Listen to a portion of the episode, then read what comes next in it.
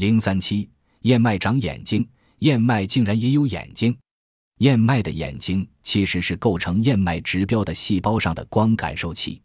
依靠自己的眼睛，燕麦不仅能看见光，而且还能感受到光的波长、光照的强度和时间。不仅燕麦有眼睛，所有的植物都有眼睛。正因为如此，植物才能适时控制开花、变换叶子和根的生长方向。二十世纪初，欧洲的植物学家忽略了植物眼睛的作用。结果吃了大亏。起先，他们千方百计培育只长叶子不开花的烟草，以提高烟叶产量。但不开花就得不到好的烟草种子，人们只能在冬天到来之前把烟草搬人温室，让烟草在温室里开花结子。烟草为什么只在温室开花？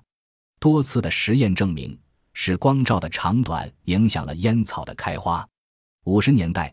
我国东北的试验田曾试种过来自南方的水稻两种，它们长得像牧草那样茂盛，可就是不抽穗扬花，最后弄得颗粒无收。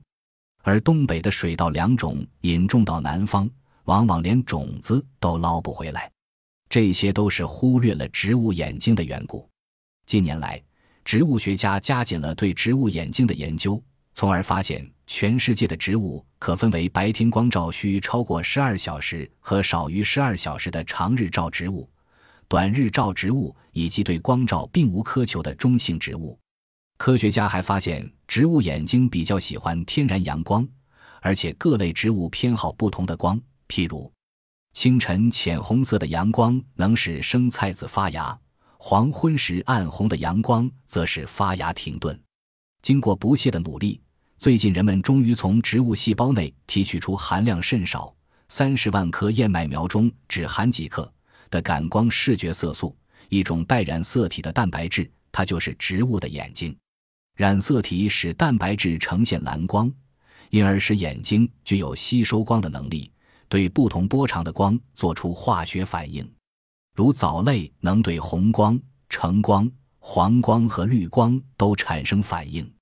清晨，当太阳升起时，眼睛看到了浅红光，就显得异常活泼；黄昏时分，天边出现暗红色，视觉色素变得迟钝，植物就闭上了眼睛。进一步研究还发现，因为有了眼睛，植物的全身才有灵敏的感觉系统，对光产生各种反应。有一种藻类用眼睛根据光照的强弱和角度在水中游动，甚至可以旋转毛九十度。一些蓝藻为了寻找适宜的光照，还能在水中漫游。临近的植株遮住了光线，眼睛就命令植物尽快生长，超过障碍，以求得充足的阳光。人们利用细胞生物学的最新成果，找到了植物的眼睛，但对它的了解尚嫌粗浅。要彻底揭开这个秘密，还得依靠科学家们的不懈努力。风流草之谜，提起跳舞草，人们一定觉得很奇怪：人会跳舞。动物会跳舞，难道植物也会跳舞吗？会的，在我国南方有一种草叫长叶舞草，是多年生草本植物，属豆科，有一尺多高，在基树的副叶上有三枚叶片，前面的一张大，后面的两张小。这种植物对阳光特别敏感，当受到阳光照射时，后面的两枚叶片就会马上像羽毛似的飘荡起来，在强烈的阳光下尤其明显。大约三十秒钟就要重复一次，因此人们把这种草又叫风流草和鸡毛草。